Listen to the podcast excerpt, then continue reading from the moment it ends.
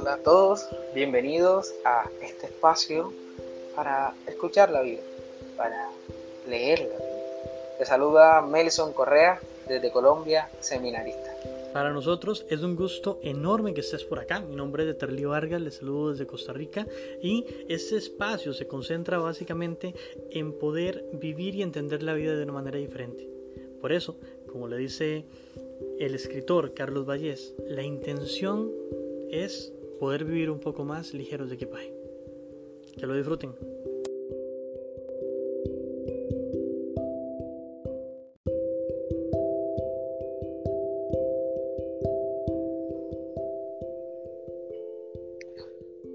Hola, hola a todos y bienvenidos a este nuestro cuarto capítulo de nuestro podcast Esto me pasa a mí. Ya damos hoy inicio a nuestro cuarto episodio de esta bonita experiencia Creciendo Juntos. A todos le damos la bienvenida a este capítulo que lleva por título Acción, Reacción. Hola, hola Melson, qué gusto saludarlo. Y sí, efectivamente, ya cuarta, cuarto capítulo, qué manera, qué bonito ir viendo cómo los proyectos van teniendo forma y también este, un saludo muy especial a todas las personas que han escuchado los tres podcasts anteriores y que claramente esperamos nosotros que sea realmente un podcast que sea beneficioso para la vida de todos, de nosotros que estamos participando en él y de todos ustedes que también son parte de él y que están participando por ahí cuando lo escuchan. Sí, esa es la idea. Y, este título siempre me gustó desde el momento en que organizábamos el podcast Creciendo Juntos. La idea no es solo que ustedes nos escuchen, sino que también ustedes se hagan partícipe de esta bonita experiencia Estamos recibiendo sus comentarios, sus dudas, sus preguntas para que también puedan salir aquí en un episodio algunas de esas dudas, algunos de esos comentarios, incluso sabiendo que cada episodio lo comenzamos con una experiencia de vida, hablamos desde la experiencia, desde lo que vivimos, desde la cotidianidad de nuestra vida. Entonces, también coméntenos sus experiencias que, piensan ustedes que puedan salir también en estos episodios. Sí, eso sería una, actividad realmente muy interesante, poder compartir con ustedes eh, más allá de más allá de, ser nosotros los que hablamos y ustedes los que escuchan, sino que también sean parte de eso. Y todos tenemos experiencias, hay experiencias que nos marcan positivamente y otras que decimos, ay, definitivamente eso me pasa a mí. Entonces, todas estas experiencias nos van a ayudar y nos van a hacer también a que sea un, un programa, un podcast que sea más cercano a ustedes, que es una, uno de los pilares con los cuales comenzó este proyecto. Sí, qué bueno que se puedan intercambiar los roles, ¿no? Siempre nos acostumbramos a que, a que las situaciones de la vida se desarrollen de la manera como comúnmente se, se vienen desarrollando, pero nos cuesta intercambiar roles, sí. Entonces, como Eterly y Melson son los que crearon el podcast, entonces lo que comúnmente esperamos es que ellos sean los que hablen. Pero no, aquí no sucede así. Aquí sucede que también podemos intercambiar y en los podcasts ustedes también pueden hablar, también pueden comunicar su voz, su sentir y sus experiencias. Claro, y es que es parte de la experiencia, parte de, poder ir, ir, como decía Melson hace un rato, ir creciendo juntos, ir aprendiendo acerca de los diferentes, de las diferentes experiencias que tenemos todos, porque nadie, nadie es un vaso vacío. Todos tenemos un conjunto de experiencias que nos hacen actuar de la manera que actuamos y de una u otra manera conocernos a nosotros mismos nos hace un acercamiento muy grande a quiénes somos, a lo que representamos en nuestro entorno. Eh, en nuestro entorno social también, y por qué no decirlo también, que nos potencia esta parte de poder crecer espiritualmente también.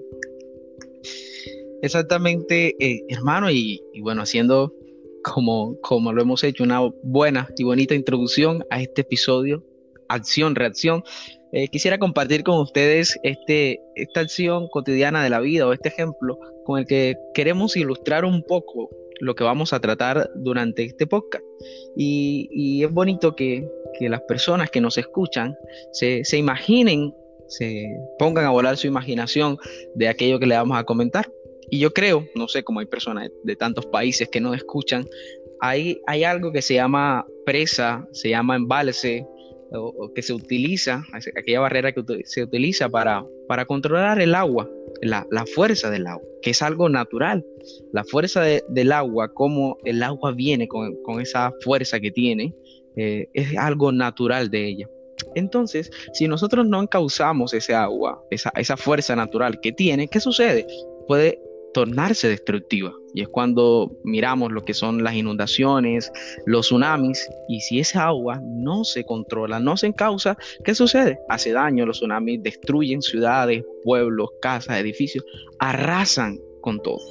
Pero si se encausa, si, si esa fuerza natural que, es natural del, del agua, se encausa con esto que se llama embalse, se llama presa. Entonces, ¿qué sucede? Se puede utilizar para beneficio. Ya no sería destructiva, sino que, que tendría un beneficio positivo, porque se utiliza para la energía, para abastecer de, de, agua a tantas poblaciones, implica una acción positiva. Entonces se encausa la fuerza natural, no se puede cambiar, pero sí se puede encauzar si se puede controlar, bueno, controlar, ¿no? Si se puede encauzar para que tenga otro, otra utilidad. Y así pasa con nuestras ah, acciones en la vida, con nuestras acciones y reacciones. ¿Nos podría explicar un poco, hermano? Claro, me hace mucha gracia, eh, tal vez esa palabra gracia no es la, no es la expresión correcta, me, me llama fuertemente la atención cuando dices precisamente esto de la fuerza natural que tienen las cosas, porque realmente eh, en este ejemplo que hemos visto ahorita del agua, recuerdo que un, un, dicho de sabiduría popular decía que si uno quiere aprender grandes lecciones puede ver un río y de él puede sacar un sinnúmero de enseñanzas, enseñanzas que son realmente profundas. Una de esas precisamente es eso, es precisamente esa fuerza que tiene interna, esa fuerza que tiene dentro de su ser y que le permite construir o destruir según el encauce que le estemos dando las cosas. Para poder entender esa temática que estamos planteando el día de hoy, tenemos que partir de una realidad. Dentro de las experiencias del ser humano hay dos, dos cuestiones que pueden ser limitantes de nuestras acciones. Una son las creencias limitantes y otro diferente son las emociones limitantes. Hoy vamos a hablar directamente, voy a compartirle un poquito acerca de lo que son las emociones limitantes. ¿Cuándo una emoción se vuelve limitante? ¿Cuál es? Preguntaría yo directamente, tal vez a ustedes, eh, preguntando nosotros mismos también a nivel interno, ¿cuál es la emoción con la que la gente me describe a mí? Con la que yo me describo a mí mismo. ¿Será que la gente cuando me dicen, ah, es que este es un, es un señor, es un muchacho, es un joven, como quieran llamar, que es muy alegre?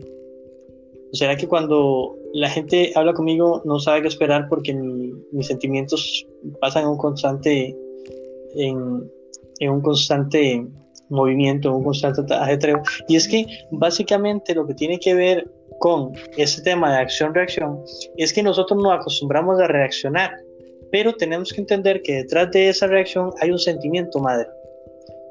Hay un sentimiento madre que es el que le ha dado origen a esa acción, porque cuando estamos hablando de reacciones, las reacciones son muy rápidas.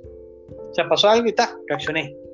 Eso quiere decir que no entran ahí ningún tipo de creencia que la rodee, sino que básicamente se está fundamentando en un sentimiento que probablemente pudo despertar un comentario, una acción de alguien, o que probablemente es un sentimiento que se está despertando en función de algo que ya pasó y en función de él estoy reaccionando ante todo y todos en el diario vivir.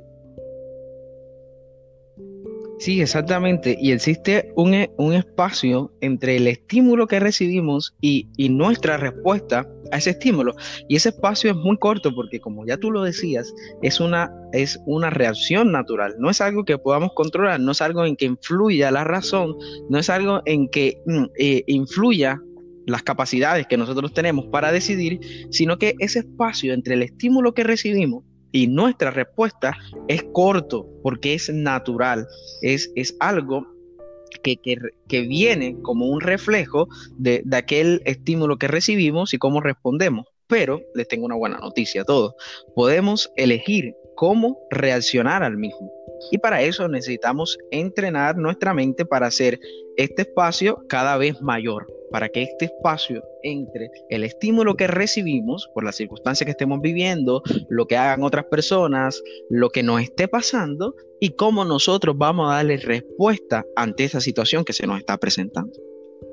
Sí, Melson, efectivamente. Y es que, mira qué interesante, porque dentro del coaching hay un área, hay una área determinante que se llama la programación neurolingüística. Es más conocido como PLN por sus iniciales. Esta área dice que toda meta que uno se plantee tiene que plantearla en positivo, porque el cerebro no aprende a reconocer la palabra no.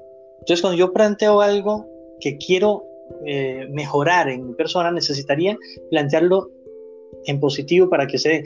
Pero ¿qué pasa? No sé si ha pasado que alguien llegue y, y dice algo o reacciona de manera inadecuada e inmediatamente dice, uy, tengo que controlarme. Tengo que controlarme. Eh, yo no puedo seguir actuando así. Eh, esto no va a volver a pasar. Eh, el problema es que no sé controlarme. Y todas esas afirmaciones nos alejan de donde se encuentra la verdad de la reacción. Y la reacción, como decía Melson, es una cuestión que es parte del ser humano. Nosotros reaccionamos. Imagínense, por ejemplo, que alguien esté a punto de ser atropellado y no reaccione a brincar. Lo atropellan las reacciones son importantes. Alguien que esté cocinando y se cae una, una olla con agua tiene que reaccionar para evitar ser quemado. Que en la medida de lo, posible, por dicha, la mayor parte de las veces estoy seguro de eso, eh, alguien que pudo haber sido quemado reaccionó a tiempo, en otras, en otras no, y, y pasan situaciones. Pero el punto al que quiero llegar, el punto al que quiero llegar es que cuando nosotros nos planteamos en esta perspectiva de que necesito controlarme, estoy tratando de ir en contra de lo que es natural. Pero cuando por otro lado yo aprendo a autoconocerme, a saber por qué estas reacciones se dan en mí, a entender por qué yo reacciono de esta manera, a aceptar esos sentimientos que lo originan y comenzar a encauzar esos sentimientos, probablemente la manera en que yo tenga para reaccionar y como dice Nelson, mis espacios de reflexión sean cada vez mayores y me permitan poder generar, eh, generar em, reacciones que sean más conscientes, porque eso es lo que vamos en este podcast, de hecho. No es a eliminar la reacción, sino a que nuestras reacciones puedan ser conscientes. Sí, porque nuestra forma de reaccionar puede ser una decisión mm, más que una respuesta a nuestras circunstancias, y no es simplemente responder a, lo que me va sucediendo. Por ahí hay un dicho popular, ya que también lo has tocado al inicio de, del podcast, ¿no? que dice como, como vaya viniendo, vamos viendo. No, así tampoco, sino que nuestra reflexión, el ser consciente, el ir concientizándonos de cómo vamos reaccionando y de dónde provienen esas reacciones que nos lleva a actuar de una manera u otra, eh, es eso, ser consciente de ello y tratar de mejorarlo, no cambiarlo, no eliminarlo, porque estaríamos quitando, estirpando, mutilando una parte de nuestra humanidad, que son las reacciones es algo humano y si lo quitamos simplemente nos estamos haciendo menos humanos. Podríamos decir, nos estamos deshumanizando. Por eso no se trata de controlar, de, eliminar, ni de creer que nosotros somos una computadora que le damos suprimir. No, no podemos hacer eso, sino que simplemente lo que estamos tratando de hacer o de que, de que ustedes comprendan un poco mejor es esa manera de concientización que se debe hacer a, las circunstancias y cómo nosotros vamos reaccionando a lo que se va presentando en nuestra vida. Porque el ser conscientes es ser humano. Y si nosotros eliminamos las reacciones, estaríamos dejando de ser humanos y por tanto de ser conscientes. Sí, esa parte, esa parte de la conciencia creo que es muy importante. Realmente creo que es un punto fundamental para cualquier tipo de crecimiento personal que alguien pueda tener. Porque el ser consciente puede permitirle a alguien poder interpretar las cosas que suceden de una mejor manera. Vamos a ver, voy a tratar de explicarme con este, este tema de la interpretación, porque decir la palabra muy rápido, pero lo que implica es realmente muy profundo. El, todas las cosas que pasan en nuestro día, imagínate el día más complicado que has tenido, cualquiera que haya sido. Todas esas cosas que sucedieron no tenían una emoción. Todas esas cosas fueron neutrales. Por ejemplo, el día que me quedo, no sé, me quedé sin trabajo el quedarse sin trabajo es algo neutral. Alguien con una emotividad hacia yo puedo, probablemente dirá, muy bien, llegó el momento de comenzar a emprender. Alguien que tenga una emotividad de hasta aquí llegué, probablemente se volvió, volvió todo su día hacia la tristeza. Entonces, realmente perder el trabajo no era ni bueno ni malo. Perder el trabajo fue simplemente sencillamente una acción que se dio, una cuestión que estaba ahí, una, una cuestión que era parte de la realidad. Y es que vemos que la realidad en sí es una cuestión eh, neutral que nosotros como seres humanos tenemos, humanos tenemos la potencialidad de poder interpretar. Entonces, conocernos nos ayuda a darnos cuenta cuál es la interpretación que le estamos dando a las cosas. Porque si bien es cierto, yo no puedo cambiar la perspectiva de una persona. Yo no puedo llegar y, por ejemplo, que Melson y yo tengamos un, eh, un criterio diferente en X tema y que de repente yo digo, no, yo voy a discutir con Melson hasta que Melson cambie su forma de pensar y por otro lado Melson pensando exactamente lo mismo, porque ni yo ni él tenemos la potencialidad de hacer cambiar el pensamiento de otra persona. Lo que sí podemos hacer es aprender a ver eso y por ejemplo, si a mí me produce enojo, que Melson tenga un criterio enfrentado con uno mío, entonces yo tengo que analizar por qué es que a mí me produce enojo, por qué nace esa, ese sentimiento raíz, por qué el enojo. Y probablemente me puedo dar cuenta que puede ser porque yo creo mucho en, en el punto que tengo, cuestión que sería nada más de, de, aprender a identificar, bueno, yo creo mucho, pero Melson no es obligado a creer en lo mismo que estoy creyendo yo y etcétera, etcétera, con otro montón de ejemplos que podríamos dar en este momento acerca de situaciones en las cuales la interpretación hace nacer el sentimiento madre que produce una reacción ya sea positiva o negativa. Sí, yo pienso que, que esto que nos estás comunicando, hermano, es como un paso a un accionar consciente. Es decir, a que nuestras acciones vayan teniendo poco a poco un nivel más alto de conciencia y no simplemente accionar o reaccionar por hacerlo, sino que lo hagamos con conciencia, lo hagamos sabiendo por qué estoy eh, reaccionando así, sabiendo por qué hago esto, por qué lo hago lo otro, si me dejo influenciar de esto o no. Entonces, cuando logramos ir caminando poco a poco este camino hacia la acción consciente, entonces logramos este autoconocimiento que ya no importa, por ejemplo, si Ether y Melson no, no, no están de acuerdo en esta situación, ya, ya eso no tiene importancia. Otro ejemplo, si, ya no importa tanto si nuestro jefe nos hace la vida imposible o si tenemos que estar una hora en el tráfico para, para llegar a la oficina.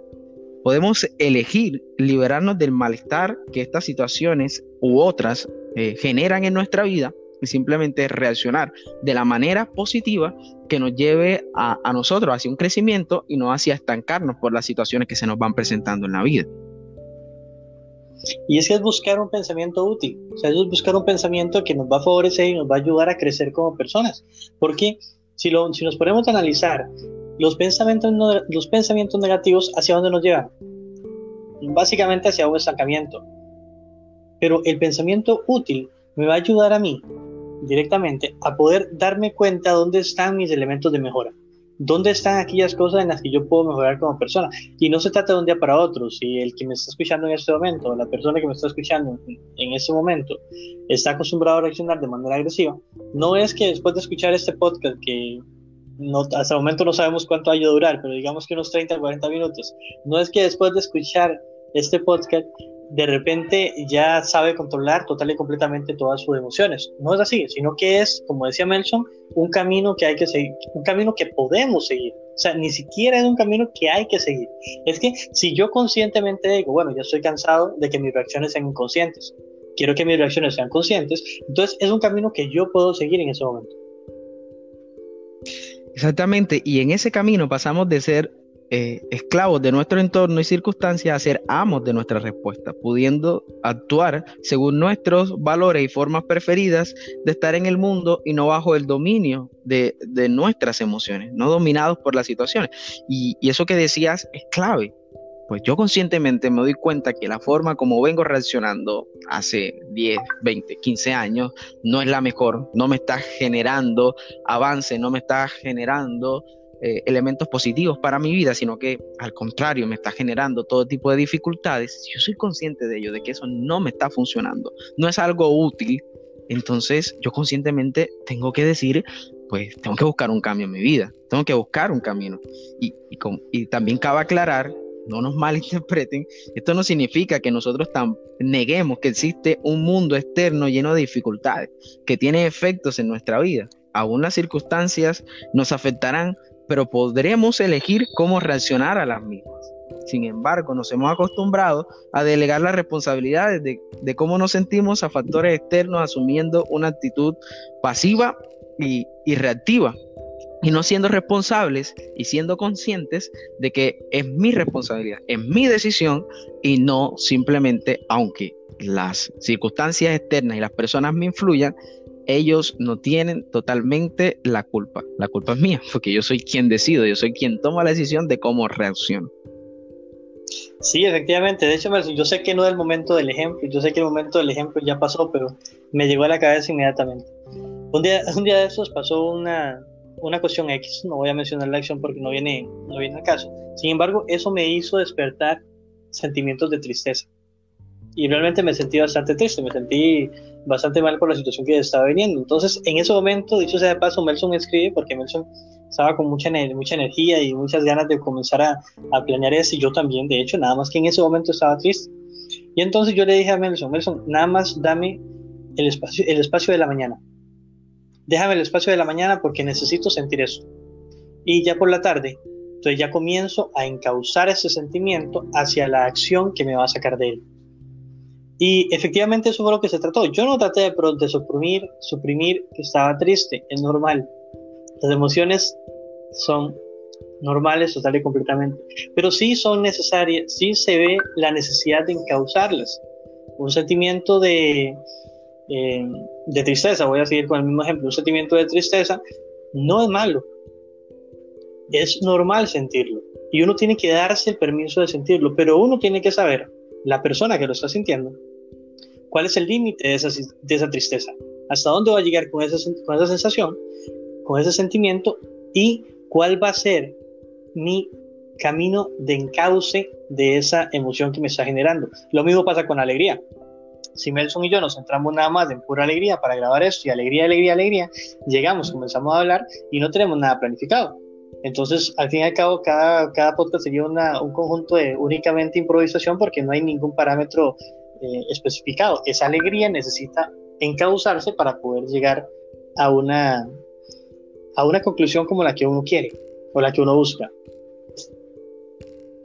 Sí, e, exactamente. Yo pienso que si no, si ponemos como unos, unos puntos de todo lo que hemos hablado, yo pienso que un primer, un primer paso como para ir caminando, como definíamos que, que este proceso de concientización es un camino, yo pienso que un primer paso es empezar a darnos cuenta en qué ocasiones tenemos estas emociones en qué ocasiones me siento triste, en qué ocasiones me siento alegre, en qué ocasiones me siento un poco melancólico, eh, decepcionado y, tantas emociones que podemos ir viviendo a lo largo de, nuestra vida y, darnos cuenta de, de, las mismas es un inicio, darnos cuenta de que me siento así, de que me siento de esta manera o de la otra, es, es como un inicio en este camino porque estoy avanzando en el proceso de concientización. Estoy empezando a caminar eh, este, este camino hacia una autoconciencia y, es importantísimo. Y tu, tu ejemplo, que es nuestro ejemplo porque nos incluye a los dos, yo pienso que es bastante ilustrativo de esta realidad.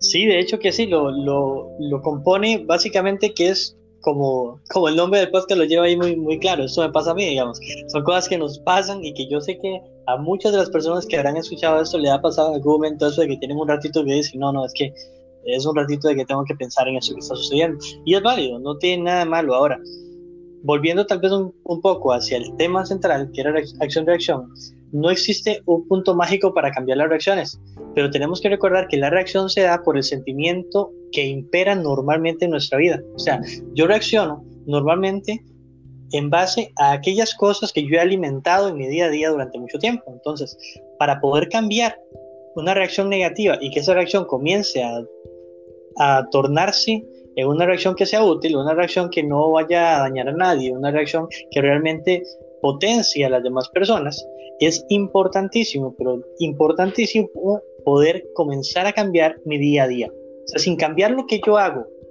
conscientemente, pensándolo y, analizándolo y razonándolo, es imposible que llegue a cambiar la parte de la reacción. Yo pienso que esto podría ser un segundo punto, ¿no?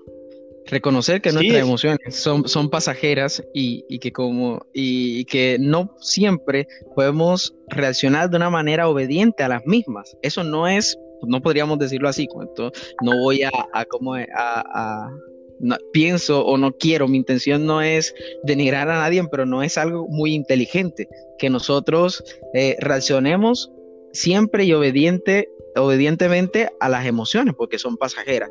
Analizamos, somos conscientes, acepto que estoy pasando y viviendo esa emoción, pero mi reacción no debe ser obediente a ella. Y ahí está el ejemplo.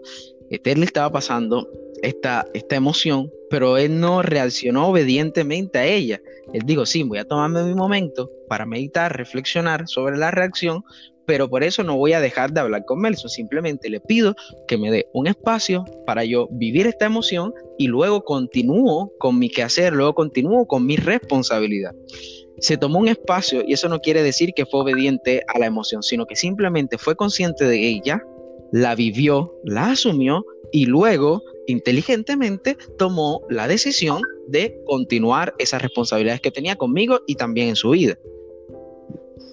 Sí, es parte, es parte de un proceso, porque probablemente en algún otro momento de mi vida lo que hubiera hecho era apagar el teléfono o ponerme a leer un libro que me encanta leer o me hubiera alejado totalmente de mi realidad, como tratar de ser una burbujita y decir, no, es que soy triste, quiero estar en esta burbujita. Sin embargo, ese camino que hemos ido recorriendo, ese camino que se ha ido recorriendo mediante muchas ayudas, porque es un camino que se recorre con unas muletas que son espirituales, otras muletas que son más del coach, otras muletas que son de práctica, y al fin y al cabo uno va con un montón de muletitas ahí, comenzando a aprender y comenzando a dar pasitos, me hicieron considerar que era la mejor forma de actuar en ese momento, que fuera la mejor. Quizás alguno de ustedes oyentes tenga una que hubiera sido mejor, no lo dudo. Sin embargo, fue la mejor que mi conciencia, mi nivel de conciencia, me pudo permitir en ese, en ese determinado momento. Y es que es importante, Nelson, que yo creo que es importantísimo recalcar esa parte, recalcar muchísimo, muchísimo, que eh, lo que ya bien decías, que las emociones son pasajeras, y si uno llega y depende solamente de la interpretación de las emociones, entonces se toparía con que un día alcanzó el trabajo de sus sueños y se pone a bailar en el parqueo del lugar, emocionado y de repente avanza un poquito y se pone a llover y le, lo, lo, bañan de agua y de repente estoy triste porque pasó esto y ya la alegría de hace un rato la perdí y después, no sé, ve a la persona que quiere y, y me siento enamorado y después, o sea, sería como un tipo de tornado o un huracán de emociones que al final del día, si alguien le preguntara a esa persona, ¿y cómo te sentiste el día de hoy? Probablemente no podría responder. O diría, bueno, es que sentí muchas emociones. También hay que recordar ahí Melson, que dentro de la teoría de las emociones existen aproximadamente 150 emociones más. En Latinoamérica estamos acostumbrados a, reconocer un máximo de 15, pero son 150. Imagínense que nosotros estuviéramos a la deriva dependiendo de más de 150 emociones. Que yo me voy a sentir bien o mal depende de cuál de esas 150 más estoy experimentando. Sería algo complicado. Sí, y y estaríamos siendo esclavos. Y bueno, aquí en, el momento en que me documentaba y leía un poco para, para hablarle a ustedes al podcast, para preparar esto de lo que estamos hablando, eh, resaltaba una frase de, de Víctor Frank que decía, o dice, abro comillas, todo puede serle arrebatado a un hombre, menos la última de las libertades humanas, el elegir su actitud en una serie de dada de circunstancias, de elegir su propio camino, cierro comillas. Y yo pienso que, que, es una frase bastante significativa de este punto al que hemos llegado durante todo este podcast. Sí, nosotros no podemos ser esclavos de las emociones. Le estaríamos cediendo nuestra libertad a esas 150 emociones de las cuales podemos ser partícipes en momentos determinados de nuestra vida. Y no puede ser que nuestra vida viva como en ese, en ese péndulo, de un lado al otro, viviendo de una emoción y la otra, y no que nosotros controlemos aquello que vamos viviendo. Recuerde, y se lo recordamos, no vamos a eliminar las emociones, no vamos a eliminar las reacciones, porque estaríamos mutilando una parte de la humanidad pero sí le estamos sugiriendo a ustedes que empiecen este camino, su propio camino de autoconocimiento, para que ustedes libremente decidan eh, accionar conscientemente a las circunstancias, a las emociones que se le van presentando en su día a día.